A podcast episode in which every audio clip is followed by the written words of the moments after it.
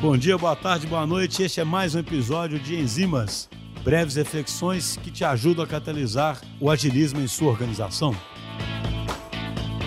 Oi, pessoal, tudo jóia? Meu nome é Renata, eu atuo aqui na DTI há mais ou menos um ano e meio, dentro do squad da plataforma Round como analista de dados. E vim aqui falar um pouquinho sobre a importância de tratar de lidar com dados, mesmo para as pessoas que não são muito da área da engenharia, pessoas que não são da área de dados especificamente, mas no contexto de hoje, nesse mundo que a gente tem, o tempo todo a gente está tendo que lidar com dados. Então, quando a gente está atuando, às vezes, com produto, independente do contexto que a gente está aqui dentro da TI, quem atua com produto, quem atua com design, ou às vezes com operações, pessoas, independente de qual área de atuação, a gente está sempre em contato com dados. E esses dados, eles podem funcionar, podem servir de base para a gente estar tá tomando decisões de forma consciente, tomando decisões com base em análises mesmo. Mas muitas vezes as pessoas que são dessas áreas, que não são pessoas de engenharia, se sentem muito inseguras lidando com isso. Então, acho importante que a gente compartilhe um pouquinho sobre uma forma de diminuir esse abismo, diminuir essa distância entre pessoas que não são de dados, mas precisam lidar com eles no dia a dia, para a gente fazer análises melhores, tomar decisões mais corretas com base nisso. É, o processo de lidar com dados, primeiramente, ele precisa que a gente tenha acesso a esses dados, né? Então a gente precisa da informação. É a etapa ali de coleta.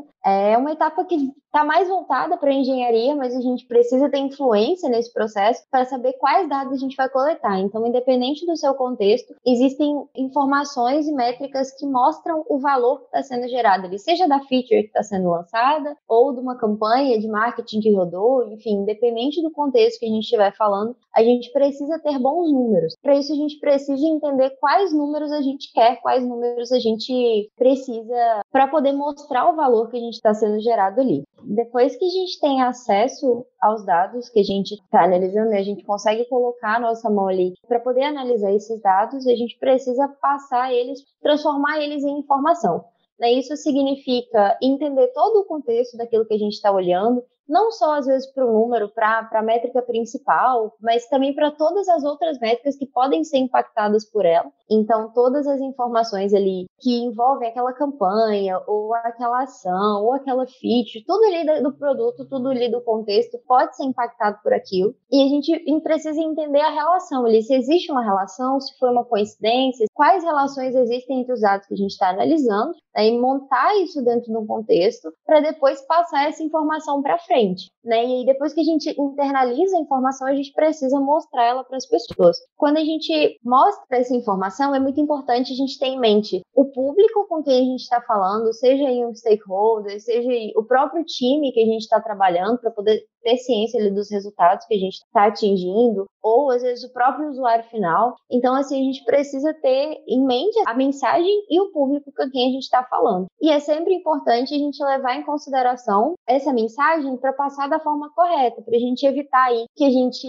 leve o público a acreditar em algo que não é necessariamente verdade, a gente omite uma informação e aí aquela, aquela comunicação vai ficar incompleta, vai ficar ou, ou antiética. A gente vê muito assim consequência de geração de fake news, né, por conta de informações mal comunicadas. Então é importante ter certeza ali, olhando para o relatório, para a comunicação que você estiver fazendo, que a informação que está sendo passada condiz com a informação que você entendeu daqueles dados. Né? Então é sempre importante prestar atenção nisso. E montar uma informação, uma comunicação mais simples possível, né? para que todo mundo que bata o olho ali consiga ter aquela mensagem clara. Então, às vezes, menos gráficos, gráficos mais simples, ou às vezes só números mesmo, que não sejam ali muito complexos, já são suficientes para passar a mensagem. Então, é isso que eu queria estar tá passando aqui para vocês hoje. Para resumir, é importante a gente ter acesso aí a bons dados, dados completos, dados que façam sentido para o contexto que a gente está analisando. Para análise, a gente precisa interpretar as relações que existem entre eles com bastante cuidado para perceber ali o impacto de uma na outra, né, como elas se relacionam e na hora de mostrar essa informação a gente ter clareza